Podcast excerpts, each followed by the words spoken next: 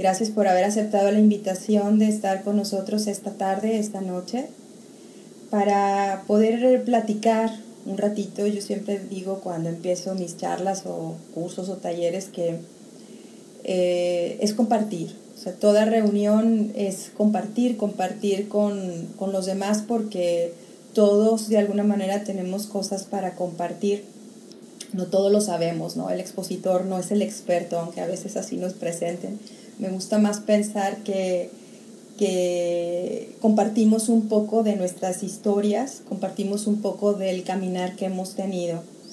Así que, pues bueno, vamos a, a compartir un poco lo que ha sido la tarea de ser madre en momentos de crisis, de ser madre en tiempos de crisis, que así fue justo como eh, llamamos a esta charla, ser madre en tiempos de crisis. Pues bien, déjame les empiezo a platicar un poco que la situación de crisis pues es una palabra que ha estado presente pues todo el tiempo, es una palabra que ha estado pues toda la historia. Las mujeres durante mucho tiempo eh, han estado enfrentando eh, este, esta tarea de ser madre y esta tarea también de estar acompañando a los otros en situaciones de crisis. ¿Por qué? Porque nos toca acompañar a los hijos, a la pareja, a los padres y bueno, esta tarea de ser cuidadoras por excelencia la traemos desde la prehistoria, ¿no? Yo creo que desde las cavernas tenemos esta, esta función de ser cuidadoras por excelencia. Así que ser madre en tiempos de crisis, pues definitivamente que se convierte en algo todavía mucho más, más difícil, mucho más complejo.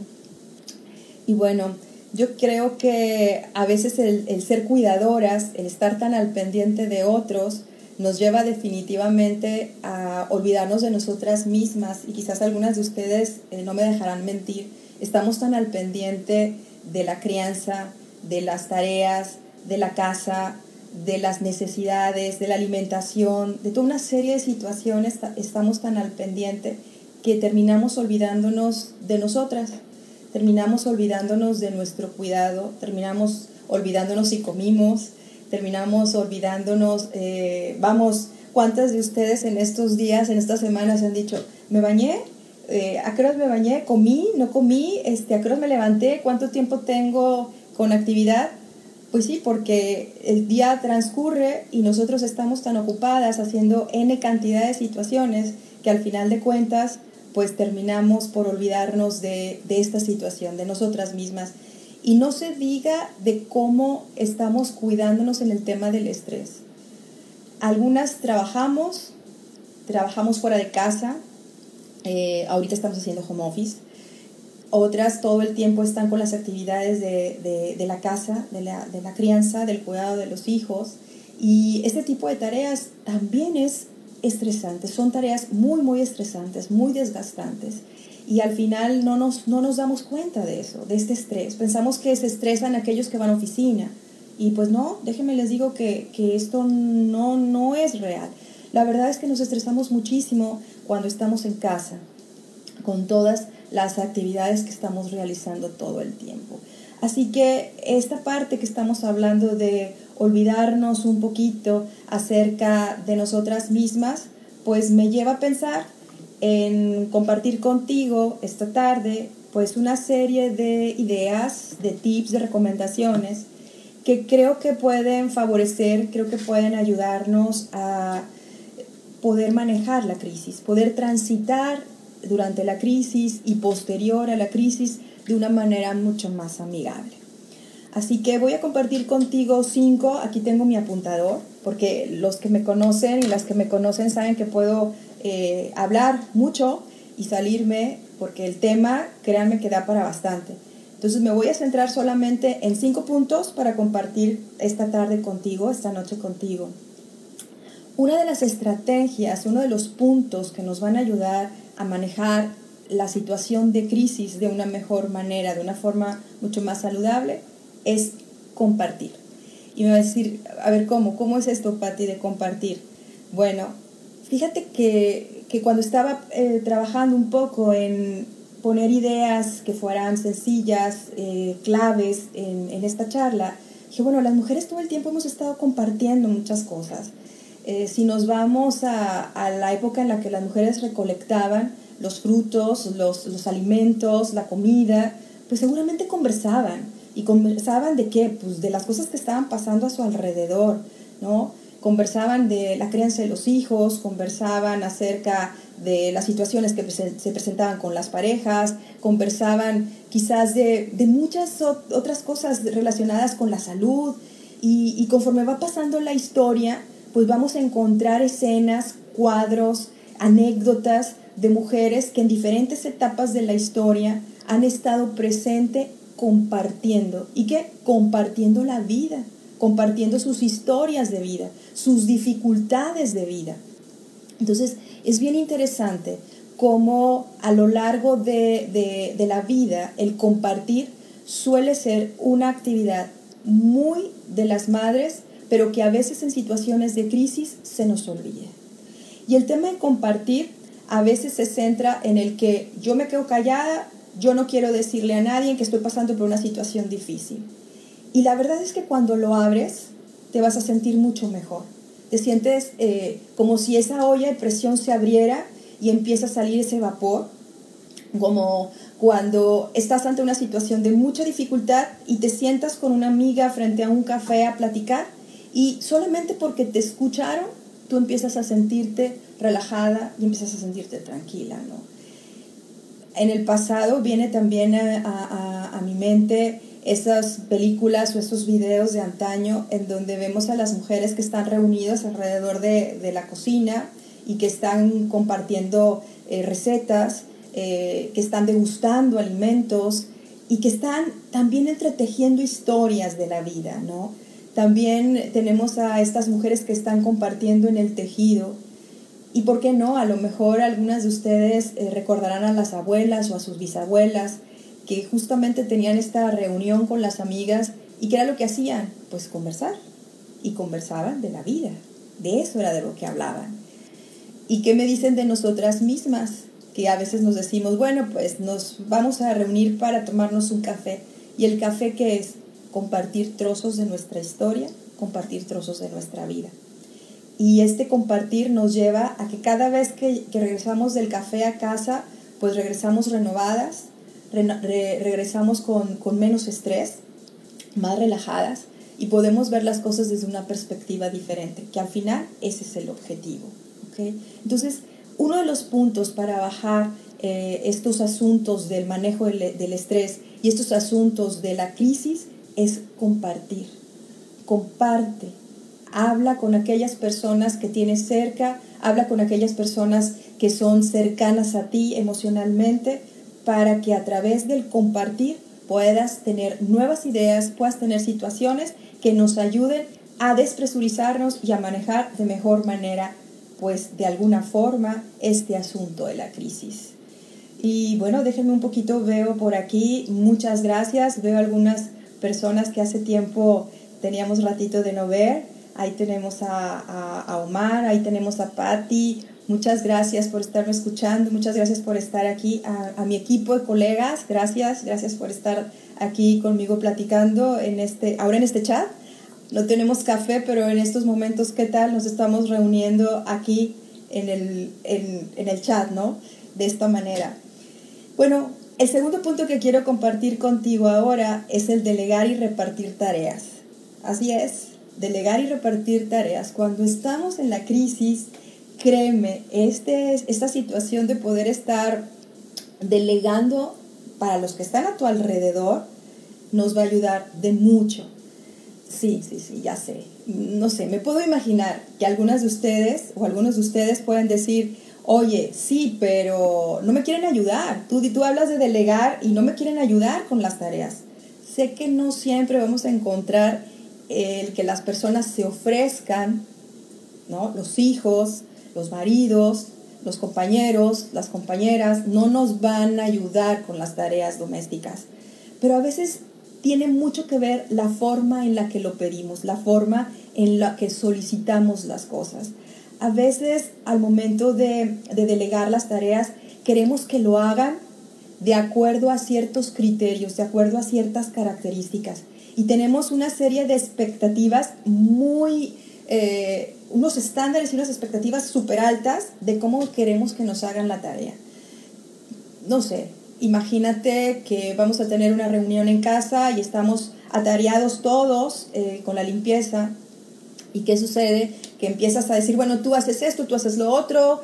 Y entonces cuando empezaste a delegar y ves cómo barrieron y ves cómo trapearon, empiezas a decir, no puede ser. Mira cómo dejaron. Así no, no está bien. No quedó lo suficientemente limpio. No quedó lo suficientemente trapeado como a mí me gusta. Y entonces cuando ves eso, la persona que está ahí escuchándote eh, con todas tus quejas, termina diciendo, no, pues mejora la otra, ya no te ayudo. ¿Para qué pides ayuda si al final no te gusta cómo dejamos las cosas, no? Yo creo que esto alguna vez lo, lo hemos escuchado, ¿no? Y las mamás que tienen más experiencia, seguramente ahorita me pueden decir que efectivamente así es. No nos gusta cómo los demás realizan este trabajo de la limpieza o este trabajo de la crianza o este trabajo de las tareas. Por ejemplo, ahorita como muestra basta, un ¿no?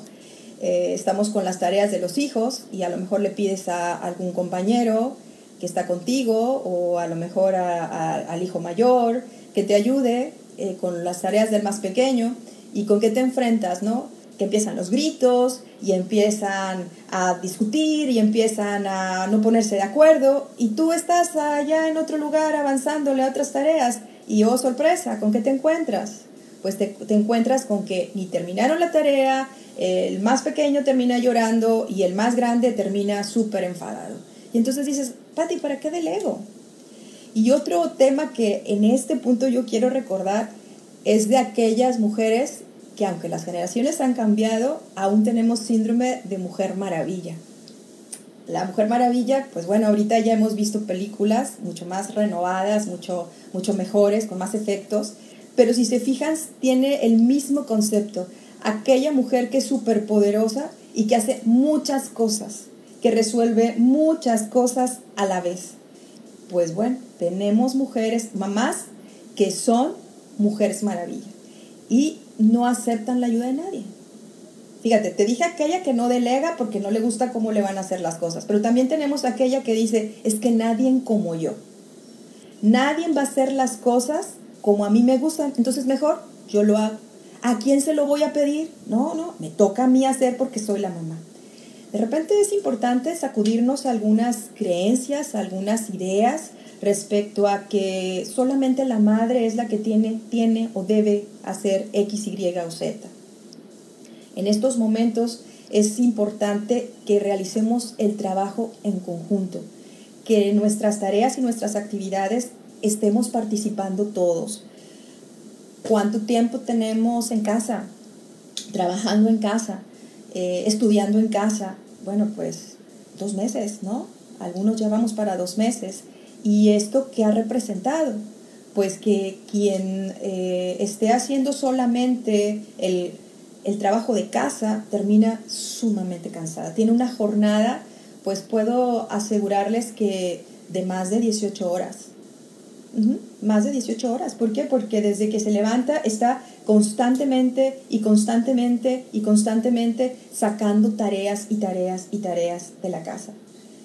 Y sí, aquí estoy viendo un poco a Claudia que me dice, yo sí pido ayuda a mis hijos en la casa y lo hacen de buena gana hasta que me preguntan, ¿en qué más te puedo ayudar, mamá? Qué padrísimo, qué padrísimo que, que estemos empezando a practicar esta parte de delegarle a otros tareas y actividades. A lo mejor vamos a decir, oye, pero es que mis hijos son pequeños, eh, ¿qué tipo de tareas le puedo delegar? Mira, a mí me educaron de una manera y te lo comparto. Eh, desde que era muy chiquita era subirme a, a, un, a un banquito para alcanzar el lavado de trastes. Y entonces ahí, entre mis hermanos, mis hermanas y yo, nos hacían turnos para lavar los trastes, para barrer, y había quien ayudar en casa y sin embargo, bueno, ahora lo agradezco, aunque en ese momento tengo que ser honesta contigo, bueno, no me gustaba, ¿no? Pero agradezco muchísimo el que en su momento eh, mis padres hayan tenido a bien, mi madre haya tenido a bien el estarme pidiendo que apoyara en las tareas de la casa. ¿Qué tareas le puedo pedir a mis hijos pequeños? Pues tirar las basuras. Eso puede ser algo que te puede de alguna manera funcionar, tirar las basuras de los baños, ¿sí? Eh, recoger los juguetes, mm, poner su plato en, precisamente en lavatrastes, em, tareas como esas, pequeñas. Si tenemos niños más grandes, pues a lo mejor nos pueden ayudar a que, que tiendan su cama. Son algunas actividades que de verdad fortalecen a la persona, fortalecen al individuo y que a lo largo del tiempo le van a, le van a ayudar a enfrentar situaciones también de crisis. En situaciones, por ejemplo, cuando la mamá se enferma y alguien alguna vez me dio una recomendación muy buena, eh, me dijo, bueno, ¿y le has dicho a tus hijos que, que te sientes enferma, que estás necesitada de ayuda? Y dije yo, no, porque están muy pequeños, ¿cómo les voy a decir? Pero resulta que me dijo, bueno, cuando yo comparto el tema de, de enfermedad, de salud con mis hijos, tengo como respuesta el que mis hijos son más colaboradores. Y pareciera que no, pero conseguimos que ellos empiecen a participar de una manera mucho más activa en las tareas del hogar. Así que a veces es como una, una idea o un mito el pensar que los hijos no nos van a ayudar. A veces, por este síndrome que te decía de Mujer Maravilla, nos cerramos tanto al punto de no pedir la ayuda. O incluso también lo que te decía, de no buscar la forma de pedir la ayuda de manera adecuada. A veces la forma en la que lo pedimos es exigiéndolo o a veces lo pedimos condicionándolo. Y entonces cuando lo exigimos y cuando lo condicionamos, vamos a tener como respuesta una negativa. Vamos a tener como respuesta que la gente se va a terminar enfadando la gente que está contigo y que te quiere. Entonces, imagínate, eso aplica no solo para los que están contigo en casa, sino que aplica también para los que están afuera. Entonces, delegar y repartir tareas es el segundo punto que, que he compartido contigo y que nos va a ayudar para manejar la crisis de una mejor manera. Tercer punto que quiero compartir contigo esta noche, expresar tus emociones. Lo has escuchado bien el tema de expresar las emociones juega un papel muy importante y nos va a dar el balance y la estabilidad como individuos. Compartir tus emociones de una manera de una manera que no sea agresiva ni tampoco que sea una manera pasiva. ¿Qué te quiero decir con compartir mis emociones de una manera negativa, de una manera agresiva? Con ira. Pues porque estoy enojado, porque estoy enojada porque al final de cuentas esto me ha, rebasado, el, trabajo me ha rebasado, los deberes, los deberes de la casa me han rebasado y termino por eh, enojarme y empezar a ser muy agresiva con los demás y estar gritando. Y entonces cuando yo grito, ¿qué crees que vas a tener como respuesta del otro lado? Bueno, pues lo que vas a tener como respuesta va a ser más gritos. Entre más grito yo, más gritará el otro. Y entre más, más fuerte grito, el otro probablemente puede gritar mucho más fuerte, mucho más alto y mucho más que tú. Así que, ¿qué vamos a tener eh, como respuesta cuando nuestra forma de expresar nuestras emociones, nuestros sentimientos, es de una forma agresiva? Pues más agresión. ¿Qué sucede cuando me voy al, al extremo opuesto, al otro polo, ¿no? Al tema de la pasividad. Mira, ¿para qué digo? ¿Para qué expreso cómo me siento? al final de cuentas a nadie le importa. Al final de cuentas estoy como invisible, nadie me toma en cuenta con las cosas que yo digo o con los comentarios que yo hago. Entonces, cuando sucede eso, que me voy hacia el tema de, del asunto de ser invisible, lo que vamos a tener como resultado va a ser precisamente el que los demás nos van a terminar ignorando, porque nosotros estamos ignorando. Entonces, es bastante bueno que al momento que nosotros estamos hablando de expresar nuestras emociones, de expresar nuestros sentimientos, estamos haciéndolo de una manera asertiva. ¿Qué quiero decir con esto? Que lo digamos de tal manera que no lastimemos a las demás personas. Ser asertivo es decir lo que pienso, lo que siento, de una manera tal que el otro no se sienta lastimado, que el otro no se sienta agredido. Decir lo que pienso y siento asertivamente, claramente, pero decirlo. Cuando somos pasivos y nos comemos las emociones, ¿qué va a terminar sucediendo? Bueno, esto se va a convertir en una olla de presión, ¿estás de acuerdo? ¿Por qué? Porque se va a ir acumulando el enojo, la molestia. Vamos, estoy pasiva, no digo nada, no, no grito, pero estoy guardando, estoy guardando esa emoción.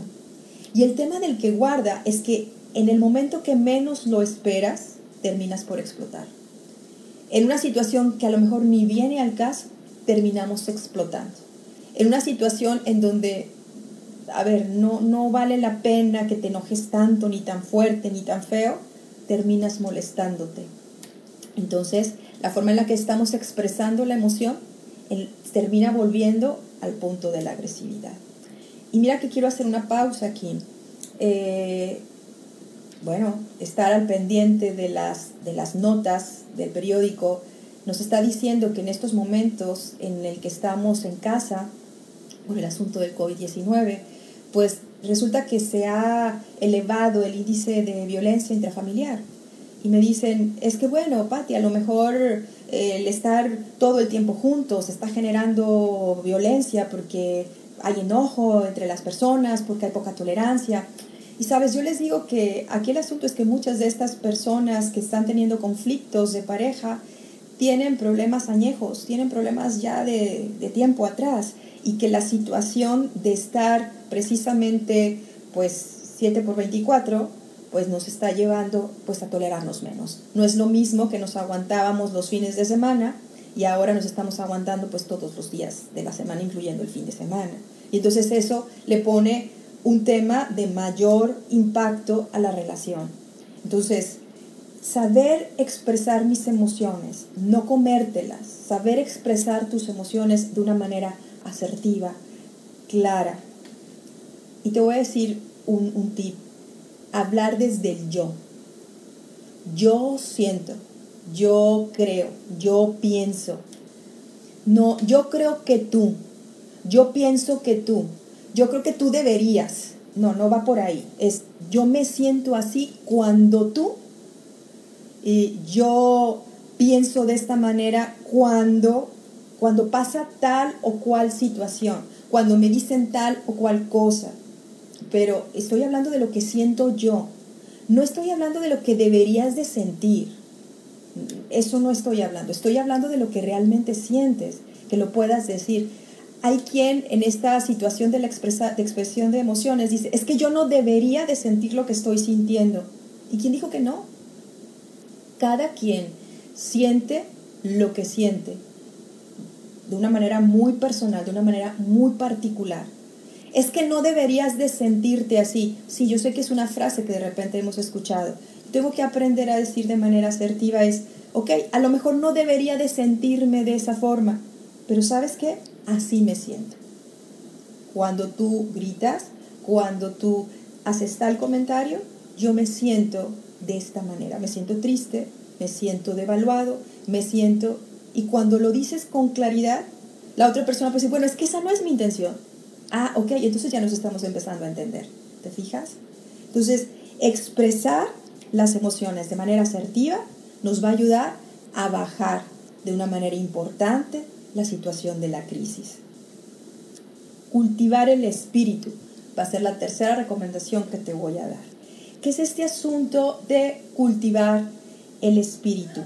Bueno, yo te dije que estamos realizando tantas tareas, pero tantas tareas que de repente te quitas, te pones sombreros, te quitas y te pones eh, sombreros porque estás haciendo muchos roles, el rol de mamá en la casa, el rol de, profesionista, el rol de empleada, quizás en una empresa, el de pareja, el de cuidador de los adultos mayores, de los abuelos. Y entonces, cuando estás haciendo todas estas tareas, pues estás sometida a una dosis bastante importante, como te lo había dicho en otro momento, una dosis bastante importante de estrés. ¿Y qué sucede? Que si yo no estoy haciendo nada para precisamente cultivarme, precisamente para gestionar, para manejar el estrés, pues voy a caer en un desgaste físico, voy a caer en un desgaste cognitivo, voy a caer en un desgaste mental. Así que es importante que te des el tiempo de realizar tareas para ti. Es importante que no por este eh, continuo ir y venir, por este continuo rol y ponerte sombreros, te olvides de hacer pequeñas pausas te olvides de respirar. Quienes han tomado talleres y cursos conmigo, les digo, ¿sabes qué? No sé por qué, pero a veces nos olvidamos de respirar. Sí, yo sé, todo el tiempo estás respirando, pero es hacer la pausa y decir, a ver, toma aire, mantén y exhala, suave, pausado. Cada vez que respiramos, damos oportunidad a que se aquiete el pensamiento. Cada vez que respiramos de una manera tranquila y relajada, damos oportunidad a que la adrenalina y todas las sinas que no queremos que eh, exploten, nos hagan explotar, bueno, empiecen a bajar, empiecen a bajar. Que bajen al punto en el que las podamos manejar de una mejor manera, de una mejor forma. Así que cultivar el espíritu para mí es que realices tareas para ti, que realices actividades que te gusten hacer, que trabajes en actividades que van encaminadas a trabajar precisamente desde adentro. ¿Qué se te ocurre? Meditar, ¿sí? Hacer pausa, cerrar un poquito el ruido interno, el diálogo interno que constantemente tenemos de estarnos hablando, de estarnos enjuiciando, de estarnos criticando y que nos centremos un poco en, en nuestras fortalezas, en nuestras cualidades, para, lo cual nosotros somos buenos, para lo cual nosotros somos habilidosos y que en ese estar cultivando el espíritu, estas pausas, estos momentos de respiración te lleven a conectarte con qué? Con tu ser interno, con tu yo interior, con tu niño o tu niña interior, con quien tú quieras, con, con Dios, pero que te estés conectando. ¿Y cómo lo vas a hacer? Orando rezando, porque ya es que no es lo mismo orar que rezar. Orar, estoy platicando con ese ser superior, con ese ser supremo. Rezando, bueno, pues todas estas eh, cuentitas, ¿no? De un rosario, o esas oraciones ya que, que vamos siguiendo. Meditar. Hay quien tiene un libro eh, le gusta reflexiones y profundizar en esas reflexiones. Y entonces al estar profundizando en estas reflexiones, lo lleva a encontrarle sentido a lo que está pasando, por lo que está viviendo, por lo que está sucediendo. Practicar yoga, pilates. Y me estoy refiriendo a actividades que no son de alto impacto, sino actividades que son tranquilas, actividades que nos pueden llevar a encontrar esa conexión con ese niño interior del que te estaba hablando. Cuando yo estoy cultivando el espíritu, es como echarse un clavado hacia el interior. Y al estar teniendo ese clavado hacia el interior, puede ser que puedas ver hacia todos los lados y puedas ver más de una alternativa para resolver la situación que te está aquejando, para resolver la situación de la crisis que estás teniendo enfrente. Así que cultivarte va en esa, en esa dirección, en el asunto de guardar espacios para ti.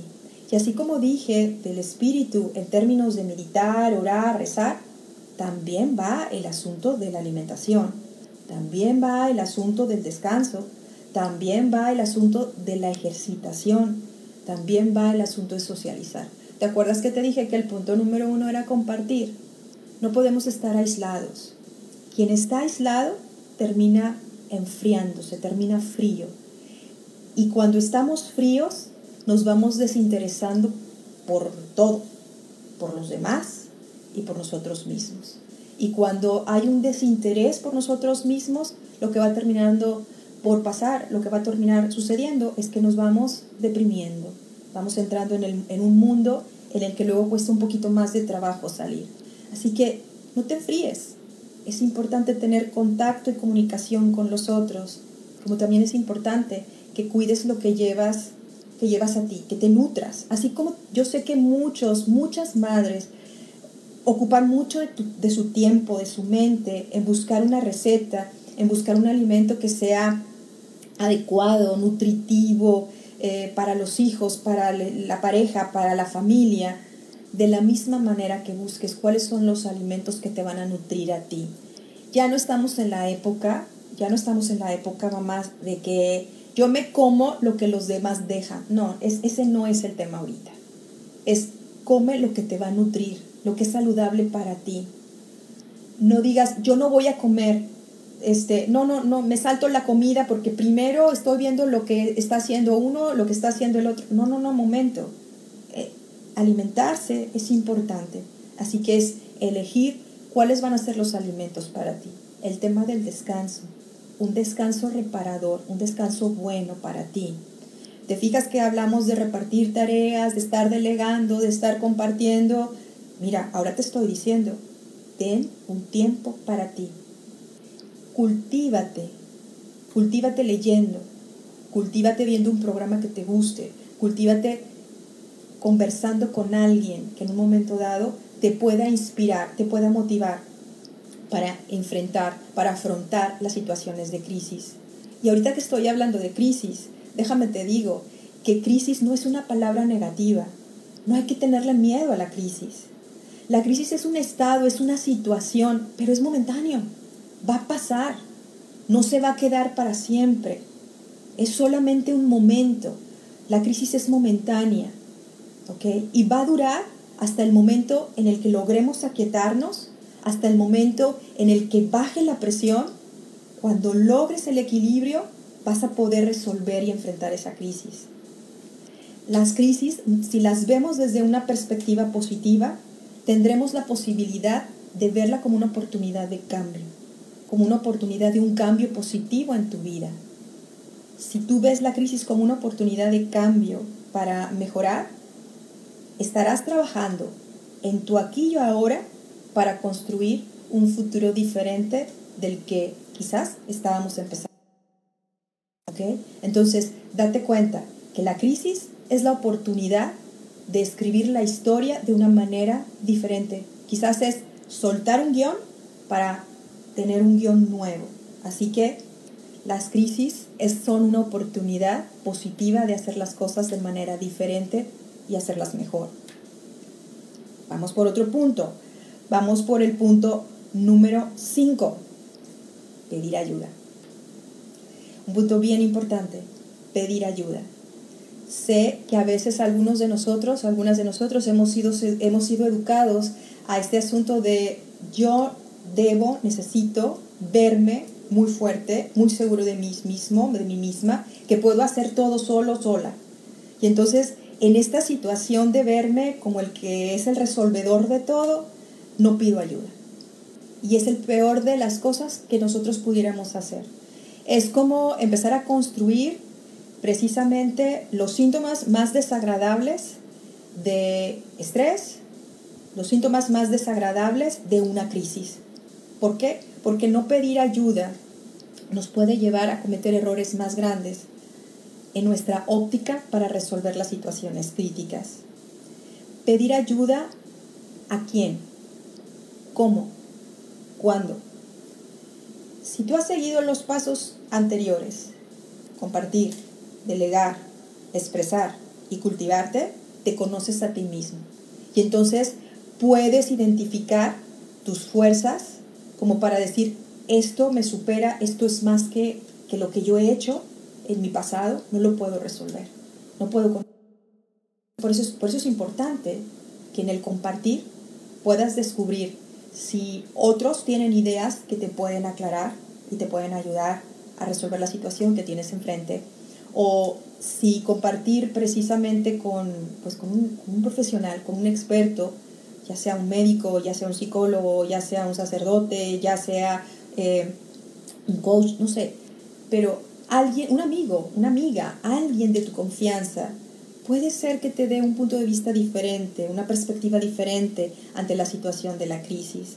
Así que pedir ayuda no nos hace mm, frágiles, no nos hace débiles, sino que todo lo contrario, nos fortalece. Pedir ayuda también implica la forma en la cual nosotros podemos hacerlo. ¿Cómo vamos a pedir esa ayuda? La ayuda no se exige, la ayuda se solicita. La ayuda, ¿a quién se la vamos a pedir? A quien nosotros sabemos que amablemente tendrá esas palabras para aconsejarnos, pero antes de las palabras yo diría que tendrá una buena oreja para escucharnos. Alguien que es un buen una buena escucha. Elige a quien sea un excelente escucha, no aquel que inmediatamente empiece a darte consejos, sino aquel, aquel que pueda hacer una muy buena escucha, una, una escucha empática, una escucha con el silencio en la cabeza y con una conexión con el corazón. ¿Para qué? Para que a través de esa conexión pueda darte una visión de cómo resolver la situación que te está quejando. Mira, en tiempos de crisis eh, es importante decirte que todo el tiempo estamos en crisis, todo el tiempo tenemos estas oportunidades de cambio. Eh, la vida misma nos va presentando situaciones que van cambiando de una etapa a otra de nuestra vida. Sí, sí, sé que hay algunas crisis que son esperadas, ya sabemos que vienen. Cuando los hijos llegan, se hace un descontrol en nuestra vida. Tenemos que organizarnos en la casa de diferente manera, nuestra forma de, dormir, de alimentarnos, de administrarnos en el tiempo de las tareas del hogar, cambia, cambia muchísimo para los que estamos en casa cuando llega un hijo. Pero esa desorganización poco a poco se va organizando con las historias de otros, con lo que tú has vivido como hijo cuando estuviste en la casa de tus padres. Y entonces como que vamos enrolándonos ya para cuando acordamos superamos esa situación de crisis. A veces ni siquiera nos preguntamos cómo lo hicimos, simplemente lo logramos superar. Sin embargo, hay otro tipo de crisis que no son esperadas.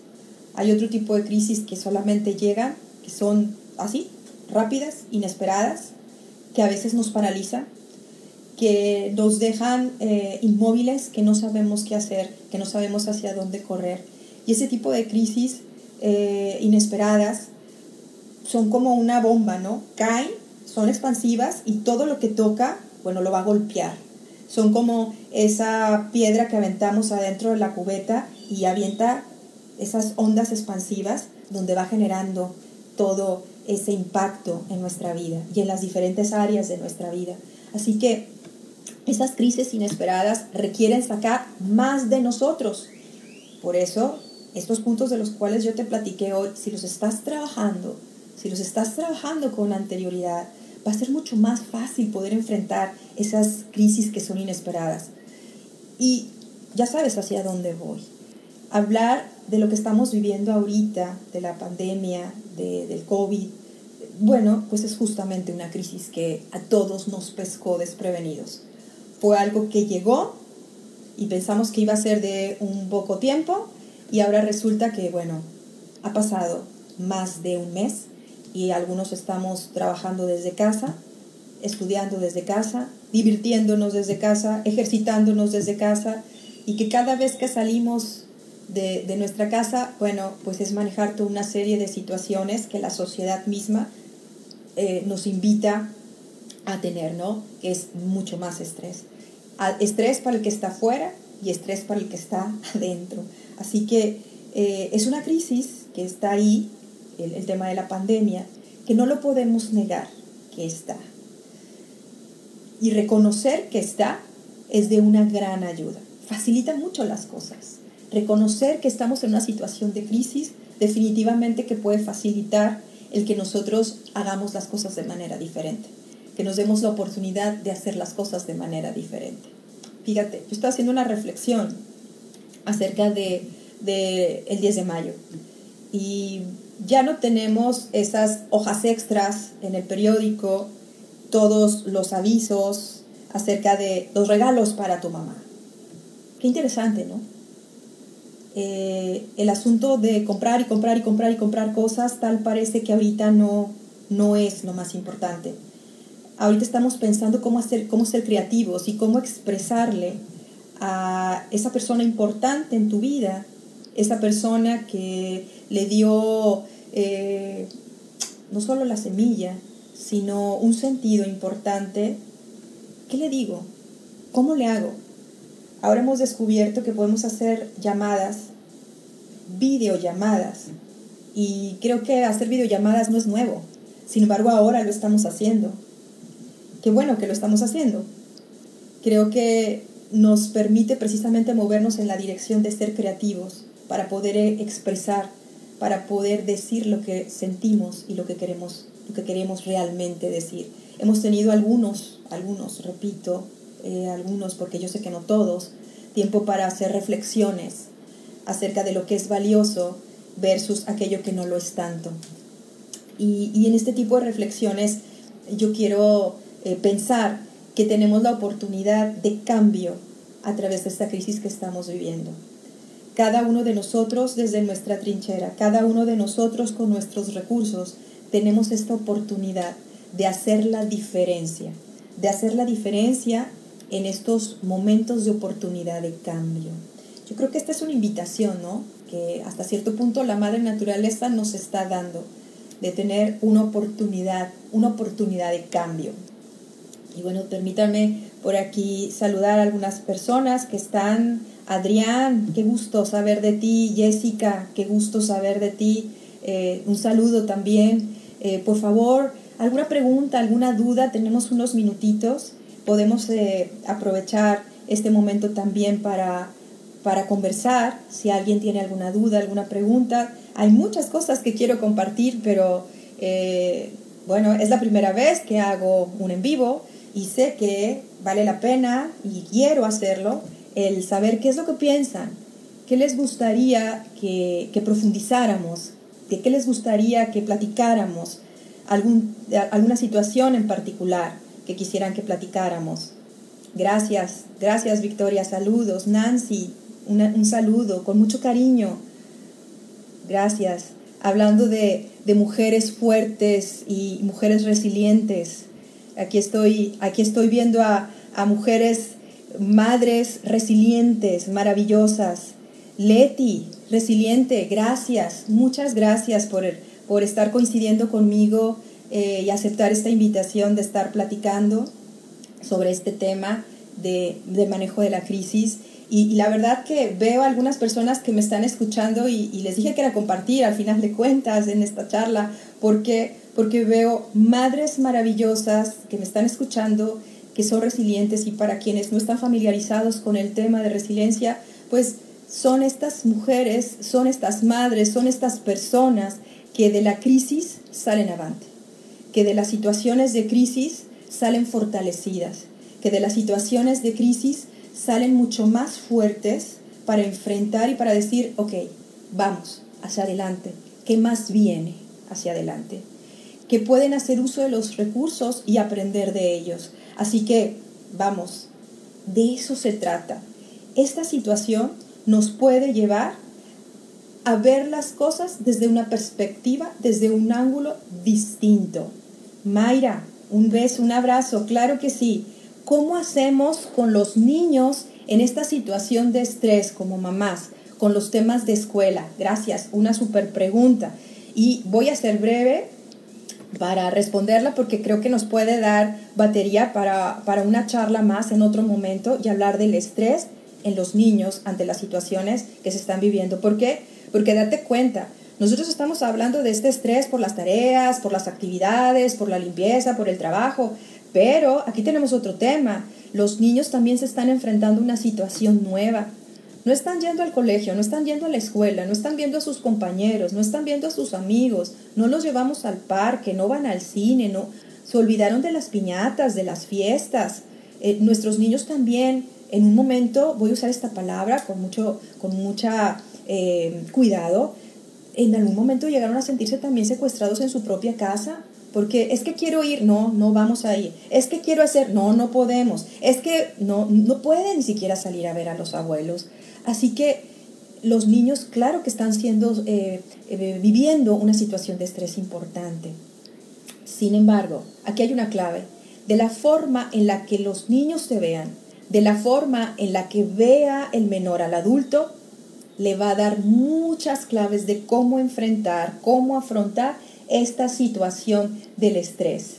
Así que vale la pena que al momento de que nosotros estemos hablando de estrés de los menores, pensemos como punto número uno en nosotros. Vamos a, encontrar que cuando tú te calmas, tú te aquietas, puedes sentarte con el hijo a platicar y decir qué siente, decirle qué piensa, decirle qué quiere hacer. Los niños ahora nos pueden explicar más sobre el tema también del coronavirus. Ellos también ya, ya lo han entendido y lo han explicado, ya pasaron esa curva de aprendizaje, ya están del otro lado. Pero si nosotros aparte les damos oportunidades para que jueguen juegos distintos y novedosos, para que tengan la oportunidad de interacciones nuevas, cocinar juntos, ¿qué te parece? Claro, ya sé que me preguntaste de la tarea, no lo he olvidado, pero ¿cómo voy a gestionar el estrés de un menor? Pues igual que cuando te lo dije a ti, como adulto, cultivándote, si yo le doy espacios al pequeño para que se divierta, para que haga cosas que le gustan hacer, si yo lo pongo a que pruebe cosas en la cocina, ayudándome y que lo vea como un juego, no como una obligación, que participe en las tareas de la casa y que lo vea también como, como un juego, como algo divertido, bueno, pues entonces lo que vamos a, a tener como respuesta, como resultado, va a ser precisamente que esté en una situación mucho más en calma si nosotros hacemos juegos de respiración con los niños, si nosotros bajamos, hoy en día puedes meterte al YouTube y ver muchísimos videos como para hacer ejercicios de relajación con los menores, yoga con los menores, bailar con los menores. Un tema que es bien interesante, que lo puedes ver por ahí, eh, una de mis colegas de trascendencia, por ahí nos publicó algunas cosas que podemos nosotros eh, trabajar con los menores, lo vas a encontrar en, el, en, nuestro espacio de trascendencia, em, donde nos dice que vale la pena ser cuidadosos con los horarios, con los tiempos en los cuales nosotros estamos organizando las tareas de los, de los pequeños. La hora en la que los levantamos, la hora en la que los dormimos, darles su desayuno, que tenga una oportunidad de activarse antes de sentarse al computador si, el trabajo es precisamente de que se va a conectar en la computadora porque va a recibir la clase. Que tenga estas, estas, este previo antes de empezar a hacer la tarea como si hubiese ido a la escuela. Que tengamos la oportunidad de que él se despresurice o de ella se despresurice también.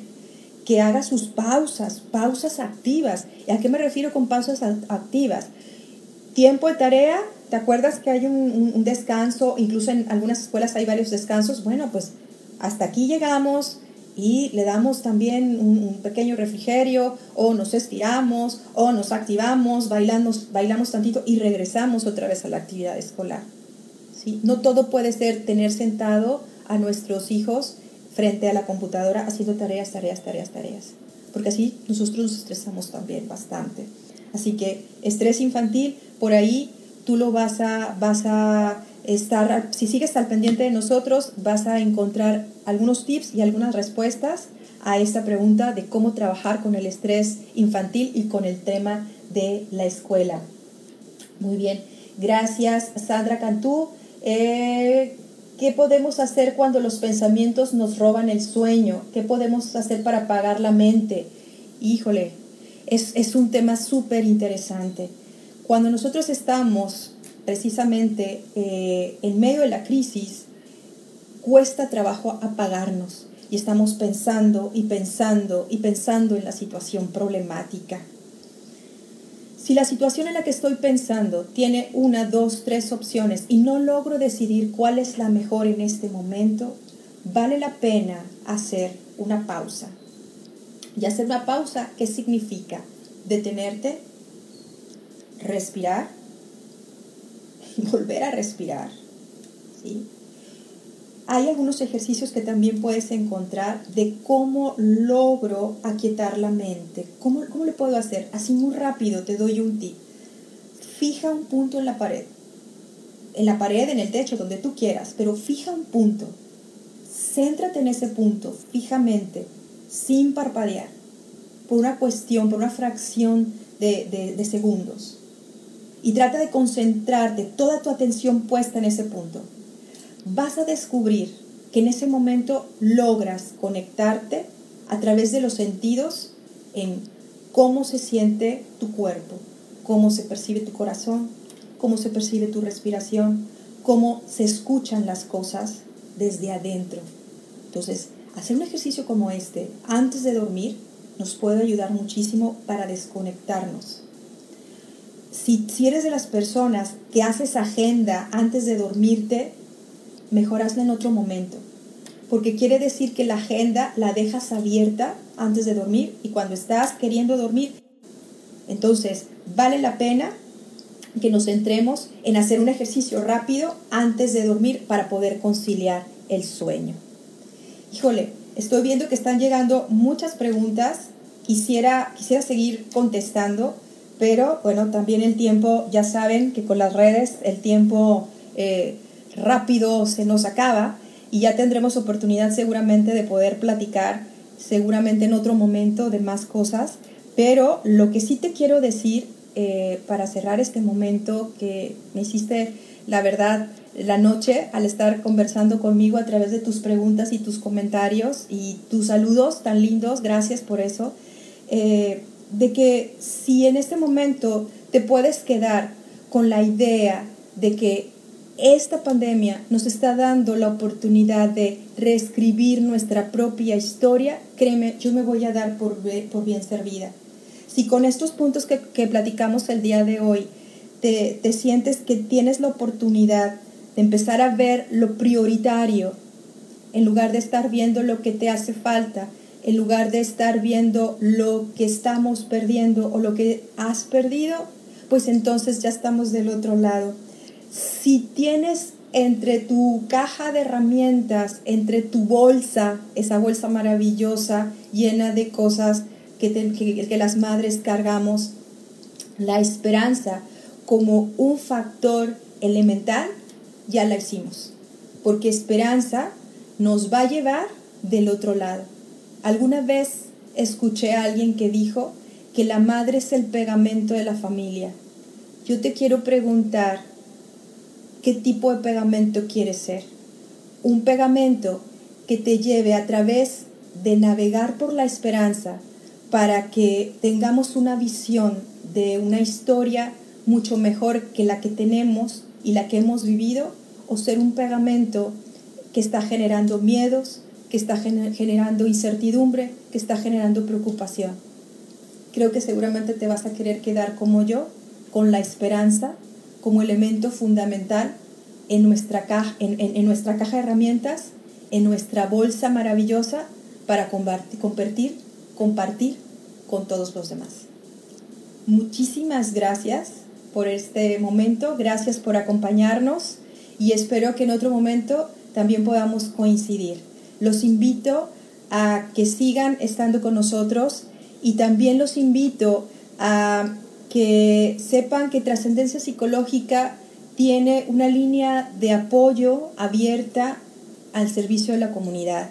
Si tú eres alguien que nunca ha ido al psicólogo, si tú eres alguien que estás pasando por una situación de crisis y que independientemente de lo que hemos estado platicando ahora, sientes que hay una necesidad mucho más grande, bueno, quiero decirte que tenemos una línea de ayuda, una línea de apoyo a la cual tú puedes marcar.